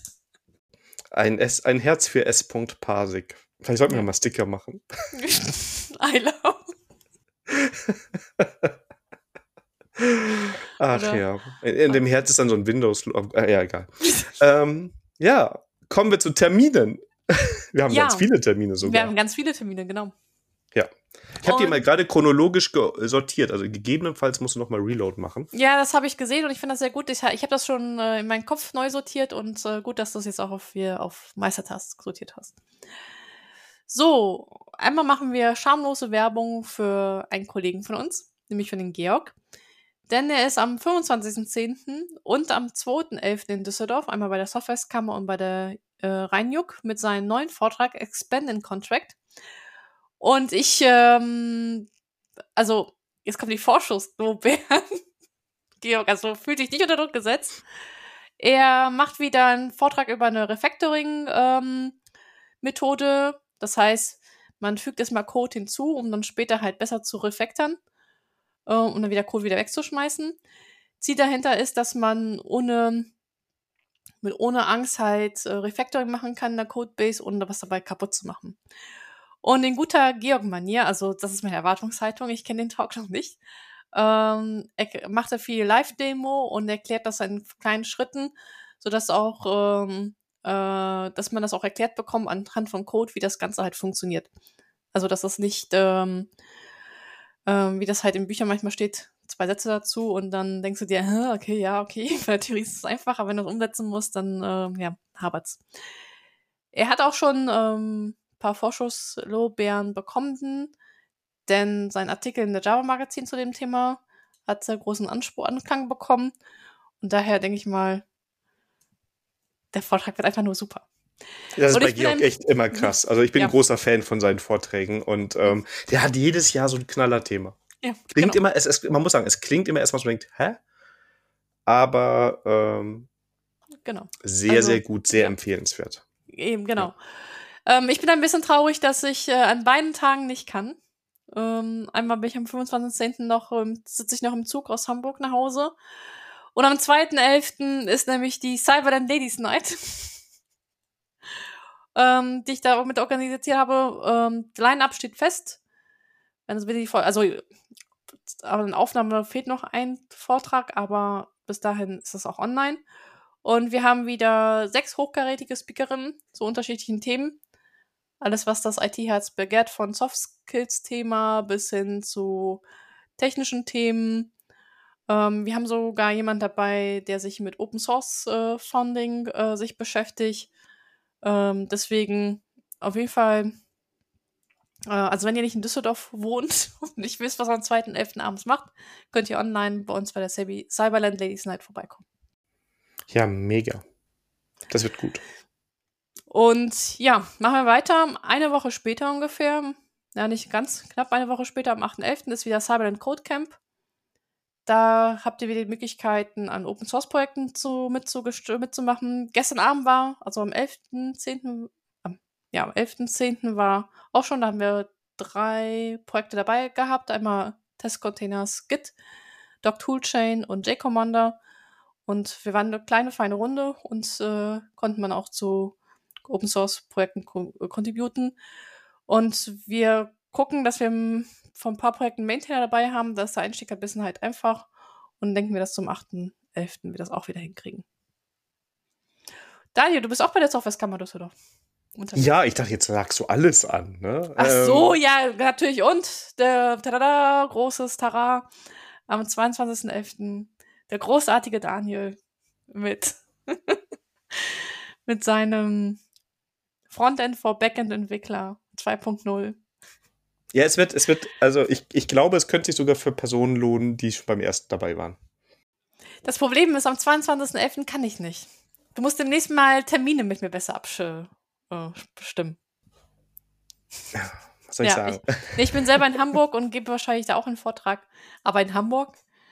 Aber ähm, das äh, steht auch nicht hundertprozentig fest, deswegen, äh, wenn das final ist, kündige ich das nochmal an. Also, 20.11. Für alle, die den Daniel live und in Farbe sehen möchten, habt ihr bei der Softwareskammer Düsseldorf und die auch bei der Rheinjug waren, also Jens. Ja. Unterstützt den Daniel am 20.11. in Düsseldorf. Aber man muss ja sagen, Jens kam ja zu mir gesagt, ja, so richtig hast du meine Frage, was ich jetzt nehmen soll, nicht beantwortet, weil das ist genau wie wenn du jetzt sagst, mach mal einen Backend for Frontend Developer Tag, da kannst du auch am Ende nicht sagen, nimm die Technologie. Also, ne, das ist It, it depends, ne? Lieblingsantwort. Obwohl, ich ähm, glaube, ich glaube ja. aber, das Frontend-Thema ist sogar noch einfacher zu beantworten als das Backend-Thema. Vor allem, wenn du sagst Web-Frontend. Weil da hast du eigentlich nur JavaScript. Oder gibt es denn ja. mittlerweile? Ah ja, gut, als Programmiersprache. Aber bei, bei JavaScript ist halt einfach, gibt es mindestens drei, wenn nicht vier, fünf Frameworks, ja, die gut. pro Pattern, das du anwenden könntest, in Frage kommen. Gut, aber das ist schon, das ist schon eine Vereinfachung, weil das ein JavaScript ist. Ich meine, wenn du sagst Backend, dann kannst du sagen, ja, nimmst du Java, nimmst du Rust, nimmst du Go, nimmst du JavaScript. Da hast du ja viel, viel mehr Möglichkeiten allein mit der Programmiersprache. Und je nachdem, ja. welche Programmiersprache du nimmst, dann machst du nochmal ein Fass auf, was für ein Ökosystem dahinter ist. Ja, also, ja, das, also ich meine, im, im Frontend manche unterscheiden dann auch nochmal zwischen JavaScript und TypeScript, was Spoiler total falsch ist. ähm, ja. Und ich habe gelernt, warum. Und das erfahrt ihr am 25.11. hey, das ist ja. Oh, ja. Genau. Und wenn ihr mich korrigieren wollt, am 22.11. könnt ihr aufstehen. Das ist falsch. Darauf warte ich jetzt schon seit drei Jahren. Ready for review. ja. Stimmt, das war keiner mit Tomaten dabei, ne? Im Reinigung. Nee, es war alles sehr konstruktiv. Und ja. sogar die, die richtig Ahnung hatten, hatten mir nicht widersprochen. Das ist immer die große Angst, dass man so denkt, wenn du so große Themen, so viele abdeckst, ja, das, äh, und es soll noch opinionated sein, ne? Das ist, ja. Ähm, ja. Obwohl, das hatte ich mal in, mein, in einem meiner Talks gehabt, dann hatte ich einen im Publikum, der komplett anderer Meinung war. Und nach zehn Minuten habe ich ihm gesagt, weißt du was, das ist mein Talk, meine Meinung, habe ich auch gesagt, dass es meine Meinung ist, auch begründe, warum das meine Meinung ist. Und wenn du eine andere Meinung hast, dann kannst du gerne einen eigenen Talk machen und den dir vorstellen. Dann machen wir ein Talk-Battle. Ja. ja. ja. So wie so ein Rap-Battle, ne? Ja, vielleicht ja, sollten gut. wir auch unseren Talk noch mal irgendwo verproben, irgendwo hier. Mal schauen. Ja. Muss ja erstmal angenommen werden. Genau, erstmal das und dann muss er ausgearbeitet werden. Im Kopf ist der fertig. Ja, ja, ich weiß, der ist schon, haben wir schon in der Schublade hier. Zack. Ja, quasi, ja, wie immer. Ja, ich sag auch immer, ich bin fertig mit dem Vortrag. Ich muss nur noch die Folien machen. Oh, ja, ich, ja. genau, und Daniel sagt immer, Sandra, deine Folien sehen immer so scheiße aus. Ich so, ich weiß. Ich sag nicht, dass ich scheiße aussehe. Das sage ich. Ja, nicht, du, genau, der hat das viel schöner gesagt, aber ich habe, bei mir kam das an, also Sender-Empfänger, beim Empfänger kam das als scheiße an. Hm. Ich kann jetzt auch nicht ganz widersprechen. Siehst du, Botschaft ist angekommen. Ach ja. Ja, und ich sage immer, ja, ich bin Backend-Entwickler. Was erwartest du? Ja, ich, ich finde auch Backend kann schön aussehen, ja. okay, lass mal wieder auf die, auf die Hauptstraße zurückkehren. Genau, kommen wir nämlich zu unserer aller Lieblingskategorie, die da heißt Konsum. Spiele, Serien, Bücher, Filme, Musik, Services, Konsolen, Podcasts, Apps, Tools, Shops und Getränke. Und es geht los mit einer Doku bei Netflix. Ja, und zwar, äh, ich habe mir American Gladiators, die Doku, angeschaut. Die, an, die, on, die inoffizielle Dokumentation zu Gladi äh, American Gladiator. Und warum ich das interessant fand, war, war ich als Kind gerne American Gladiators gekauft habe. Also echt für diese, diese Serie, wo die so gegeneinander an, gegen, da mussten normale Menschen, glaube ich, gegen Gladiator, in Anführungszeichen Gladiatoren Genau, antreten, genau, in genau. so sportlich aktiv. Takeshis Castle im American Style. Genau. Nur, dass Ja. halt Sportler gegen Sportler angetreten sind. Also die haben ja wohl ein Casting gehabt und die Leute mussten schon fit sein. Und bei, wie hieß das mit dem Castle nochmal? Takeshis Castle war einfach Masse. Genau, genau. ja. Naja, aber ich fand das so interessant vom Background und äh, da merkst du halt, die, also es waren die Gladiators, die mussten halt hübsch sein und austrainiert. Und das waren halt äh, Bodybuilder oder ehemalige Footballspieler. Und naja, da Drogen war halt äh, Programm, ne? Und also ich fand das total interessant, so, so Hintergründe, was aus denen geworden ist. Und äh, also Spoiler, viel haben sie damit nicht verdient. Das war halt, äh, ja, so wie Gladiatoren, ne? Für Ruhm und Ehre. Interessant, spannend. Ja. wir, muss ich vielleicht mal angucken. Ja. Und du hast gelesen. Ja, ich habe äh, mir viel vorgenommen im Urlaub. Und das, das, das eine wichtige Buch habe ich nicht gelesen, dafür andere Bücher. Und äh, das hat, ähm, äh, ich, äh, also ich habe mega gelacht, achtsam Morden. Dann, da geht ein Rechtsanwalt zum Achtsam-Training. Und das, ähm, also, und das ähm, resultiert daraus, dass er ein paar Leute umbringt. Das war der Klappentext. Und äh, warum ich das mega, äh, also, also, das habe ich im Flug äh, eingehaucht und wir mussten zwei Stunden äh, auf dem Flughafen auf unseren Mietwagen warten. Axel war total nervös und ich habe nur Schulterzucken gehabt, weil ich das Buch hatte. Deswegen. Ähm, ja, also ich war ist eine und ich muss sagen, für Eltern unter den Zuhörern, die kurz davor sind, Kindergartenplätze zu suchen, kann ich dieses Buch auch zu Herzen legen. Du guckst mich jetzt so an. Das ist alles hier, wo ich wohne, gar kein Problem. Ja? Okay, für die Eltern, wo das ein Problem ist. Die in Städten wohnen. Also, Ja. genug zum Spoilern. Also, ich habe da herrlich gelacht. Ja, Daniel, und du hattest Zeit gehabt zu Disney Plus gucken. Ah, stimmt. Ich wollte noch zu Acht, Achtsam Morden sagen, habe ich auch gelesen. Es Ja. gibt auch noch ein oder äh, ein Buch auf jeden Fall. Ich habe noch zwei oder drei Fortsetzungen. Also, ich kenne noch, noch äh, Teil 2 und 3 habe ich noch gesehen.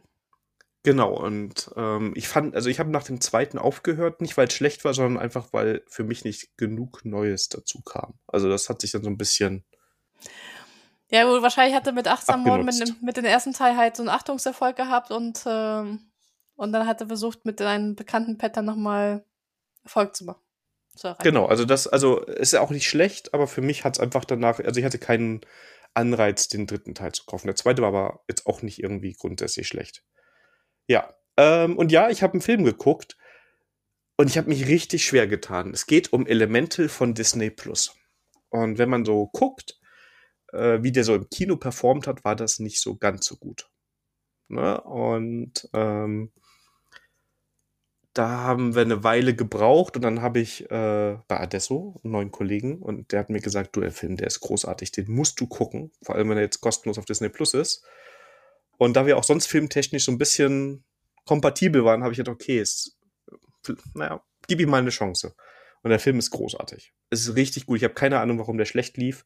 Ist eine richtig schöne Pixar-Geschichte. Geht quasi, spielt in einer Welt, wo alle Elemente quasi wie so eine Leben, leben. Ne? Das sind dann keine Menschen, sondern Elemente. Es gibt also Feuer, Bäume, äh, Wasser, Wind. Und die leben halt zusammen in der Stadt. Und dann gibt's halt Konflikte und Situationen, die sich auflösen. Ich will jetzt nicht so viel spoilern. Ist eine sehr schöne Geschichte mit schönem Ende und hat sehr unterhalten. Also echt ein toller Pixar-Film und wie gesagt, ich verstehe nicht, dass er so schlecht war. Ich würde euch empfehlen, wenn ihr sowieso Pixar-Filme und so mögt, das ist Pixar at its best. Ja.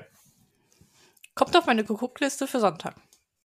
Ja, also wie gesagt, man muss diese Disney-Pixar-Filme und so mögen, aber der ist großartig. Ja. Und dann warst du wirklich shoppen. Genau, dann war ich noch shoppen, denn ich hatte, bin jetzt wieder öfters im Büro und ähm, hatte ein bisschen das Problem, dass da Menschen reden. und habe gedacht, okay, ich brauche da doch noch mal, muss mir noch mal gucken, ob ich noch mal äh, Kopfhörer mit Noise Cancelling hole und ähm, habe mich dann, ähm, weil von Apple wieder jetzt neue rauskamen oder eine, eine überarbeitete Version von den AirPods Pro, ja, da ist die zweite Generation rausgekommen und die haben jetzt ja auf USB-C umgestellt. Und da habe ich gedacht, ja gut, dann klicke ich mir die mal. Und ja, sind sehr, sehr gute Kopfhörer. Ich hatte jetzt heute mal so eine Situation bei uns im Büro, waren ein bisschen die Handwerker zugegen. Da hatten das Noise Cancelling irgendwann nicht mehr geholfen. Also wenn du eine Etage über dir gerade jemanden mit dem Schlagbohrer hast, ähm, das hat nicht gereicht. Ne? Sind aber auch in ihr Kopfhörer. Over ihr ist nochmal da ein bisschen besser. Ähm, ja, und ansonsten typisch Apple, also ich finde mega, wie gut du zwischen Geräten wechseln kannst. Also ich habe wirklich, dass ich im Teams-Meeting bin ich mit den Kopfhörern drin, dann, wenn das Teams-Meeting vorbei ist, starte ich auf meinem iPhone Musik oder einen Podcast und dann switchen die Kopfhörer einfach rüber ohne viel Trara. Ne? Das klappt richtig gut, wenn die Geräte miteinander alle verkoppelt sind. Und ähm, hat so adaptive Gesprächserkennung, ist auch ganz nett. Also wenn du sprichst, dann macht er die Musik leiser. Das heißt, du kannst eigentlich mit den Kopfhörern problemlos an die Kasse gehen und mit den Leuten dich unterhalten. Das verstehst du, das klappt. Ähm, ja, ist ein schönes Stück Hardware. Hat mir viel Spaß gemacht bis jetzt. Kann ich empfehlen. Gibst ja. du das nur wegen USB-C gekauft? Nee, das war mir eigentlich egal. Ich wollte halt die neuen, also ich wollte nicht die neuen haben, ich wollte welche mit Noise Cancelling haben und als es dann hieß, okay, jetzt gibt sie auch mit USB, jetzt gibt sie auch mit USB-C, habe ich gedacht, ja gut, dann klicke ich auch die mit USB-C weil dann ist auch das ähm, Gehäuse mit MagSafe zum Laden. Das heißt, ich kann das äh, ähm, über Induktion mitladen. Und das heißt, ich habe inzwischen alle meine Geräte, dass ich die so laden kann, außer das iPad. Und das finde ich einfach praktisch. Cool, cool, cool. Ja. Immer tiefer in der Apple-Welt. Und du bist der äh, Paulaner Spezi untreu geworden. Ja, aber auf Sardinien gab es keine Paulaner Spezi. Frechheit. Ja. Aber dafür habe ich was Italienisches gefunden nämlich Lemon-Soda und Orange-Soda. Ja gut, Axel sagt, das ist eine Zitronenlimonade und eine Orangenlimonade, aber die war so lecker, dass ich gesagt habe, das muss hier in einem Podcast. Also ja, das ist eine Zitronenlimonade und eine Orangenlimonade, aber keine Ahnung. Entweder Zuckergehalt ist richtig oder Geschmacksverstärker sind richtig. Ich fand das so super lecker. Gibt es hier noch in Deutschland? Leider nicht. Ich habe nachgeschaut, ah. aber ähm, zumindest in den Rewe und in Edeka bei mir um die Ecke habe ich sie nicht entdeckt. Schade, aber vielleicht findet ja einer der Hörer was. Manchmal ja. gibt es mal so Getränkehändler oder so oder so italienische Supermärkte oder sowas, könnte genau. ich mir jetzt vorstellen. Das, Weil, ähm, äh, ja. Genau. Aber ich müsste mal gucken, ob wir einen italienischen Supermarkt hier in der Nähe haben. Das könnte noch ein Tipp sein, ja. Weil ich weiß, wir hatten damals in Solingen einen und der hatte auch Getränke. Und der hatte die ganze Zeit diese ganzen speziell logisch italienischen Waren. Wäre ja auch komisch, ja, wenn nicht, ja, ne? Ja. ähm, genau, das könnte klappen. Und da, da, somit haben wir eine Premiere. Ja? Das, das ist nämlich das zweite Getränk, was in diesem Podcast hier auftaucht. Aber es ist das zweite, es ist nicht Premiere. Ja, ja aber es ist schon Premiere, dass nach so langer Zeit ja. wieder. Also Premiere für, den zweiten, für das zweite Getränk in diesem Podcast. Also Paulaner, ne? Vorsicht. Vielleicht muss man mal langsam mal der Geldkoffer. Aber das ist auch eine schöne Anekdote. Denn äh, ja. zur Rheinjuck wurde extra für uns Paulaner Spezi angeschafft. Ja. Also ich habe nur eine Flasche getrunken. Ich war so im Tor, ich habe auch fast nichts gegessen da. so im Tunnel. Ja. Also ja. vielen, vielen Dank an Jens für die Orga. Und ich habe sogar Werbung für Paulana nochmal gemacht. Genau, immer wenn die Handys gezückt haben, wo, wo Fotos gemacht wurden, da kam die Paulana Spezi-Flasche. Auch wenn sie nichts von den Folien haben wollte, habe ich halt einfach so reingehalten. genau. also, Softwareskammer Düsseldorf, ihr wisst Bescheid. Genau, genau. Das ist ja. Ähm, unter, zweit, ja, unter Polana Spezi läuft da gar nichts. eben. Das ist ja schon wie so ein Rockstar, weißt du, der aufs Konzert geht und dann so sein, seinen VIP-Bereich hat und dann bei uns ist dann halt Polana Spezi da, ja. Ja. Du lachst es aber, ich habe, äh, okay, das habe ich jetzt nicht hier aufgeführt, aber ich hatte, äh, das war eher cringe. Äh, ich habe mir die Doku von Scooter angeguckt. Und der hat echt so, echt so ein paar Attitüden, äh, wo ich mir denke so, oh ey, Alter. Ähm, ich habe das, glaube ich, bei Methodisch Inkorrekt mal gehört. Die treten ja mit ihrem Podcast auf und die haben auch erzählt, dass sie dann immer bei der Location gefragt werden, was sie haben wollen. Und dann kann man sowas sagen wie, ja, ich möchte dann noch eine Schüssel rote Gummibärchen haben oder sowas. Und dann, ja, kriegt man das. So rote Gummibärchen. Bei uns wäre es halt ein Kasten Paulaner Spezi, ja. Na, also wenn ihr mal mit uns Live-Auftritt machen wollt, ihr Genau. wisst, wir sind nicht ganz billig. Voll, ja, voll der Spezi. Okay, aber zurück zur Hauptstraße. genau, denn du hast sogar ein zweites Buch gelesen. Ja. Ja. Und zwar von äh, einer meiner Lieblings-Science-Fiction-Autoren, ähm, von äh, Phillips, hatte neu, also das Buch schon was, äh, so zwei Jahre schon alt. Ich war erstaunt, dass ich es nicht bekommen, nämlich Nano. Und da geht's halt darum, dass ähm, ähm, ein Labor bei uns in der Nähe, nämlich in Köln, mit Nanotechnologie experimentiert. Da, das geht dabei schief. Und da wird halt mal fröhlich äh, ähm, erzählt, was dann alles passieren könnte, wenn so Nanoroboter einfach mal out of order laufen. Oh, spannend. Und ähm, ja, das Ende war so ein bisschen so, ach echt jetzt? Aber gut, aber bis dahin mega. Und äh, warum das auch, also ich fand das total cool und für auch für Nicht-Buchleser es war das sehr spannend, denn Axel war einen ganzen Tag nicht ansprechbar, weil dieses Buch einfach nur gesuchtet hat. Jetzt mal Axel, der kann nur hm. Also, Nano, Ja, auf, jeden Fall empfehlen. Der hat jetzt auch vor ein paar Monaten noch ein weiteres Buch rausgebracht, aber das ist noch bei mir auf die To-Read-Liste.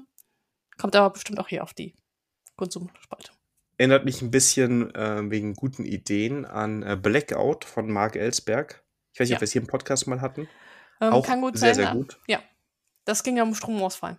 Genau, da geht es darum, was passieren muss, wenn damit in ganz Europa der Strom ausfällt und was das heißt. Ja. Und was ich glaube, wenn ich jetzt so dich höre, ohne dass wir jetzt in die Spoiler-Kategorie reinfallen wollen, die haben immer so geile Ideen, wie sie es einführen. Ne? Dann kommt das Event auch mega gut und die Konsequenzen werden gezeigt.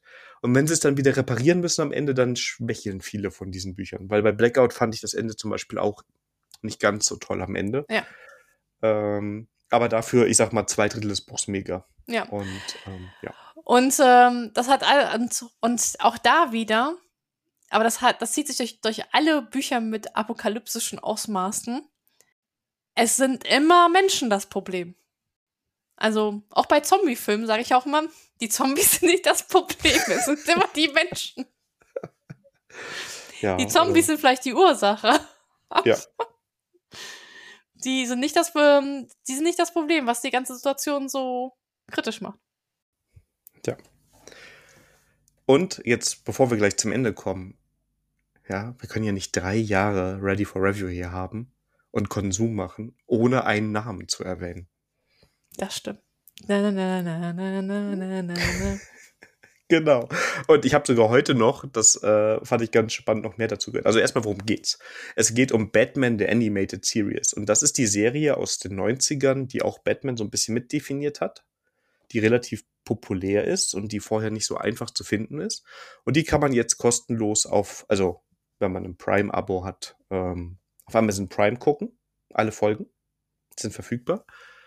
Und das Interessante ist, dass wohl erst Netflix angekündigt hat, hey, wir haben die Serie bald. Und an dem Tag, wo es rauskommen sollte, kündigt Amazon raus, hey, wir haben die Serie, die kommt jetzt im Oktober raus. also irgendwo ist in letzter Sekunde noch ein Vertrag anders unterschrieben worden. Und wenn ihr sie jetzt gucken wollt, Amazon Prime ist äh, die richtige Stelle. Ich glaube, ich habe da vor ein paar Jahren mal ein paar Folgen noch mal geguckt. Ist natürlich jetzt nicht, also ist nicht nur an Erwachsene gerichtet, Schon ein bisschen eher für Kinder, glaube ich auch, aber trotzdem sehr, sehr gut gemacht. Ja, war meine, einer meiner Lieblingsserien als Kind. Ja, dann ist ja wohl klar, was du, wenn du Sonntag das Buch liest, was du Samstag machst. Drei Staffeln, glaube ich. Ist gar nicht so viel. Ja. Ja, aber ich, ja, ja.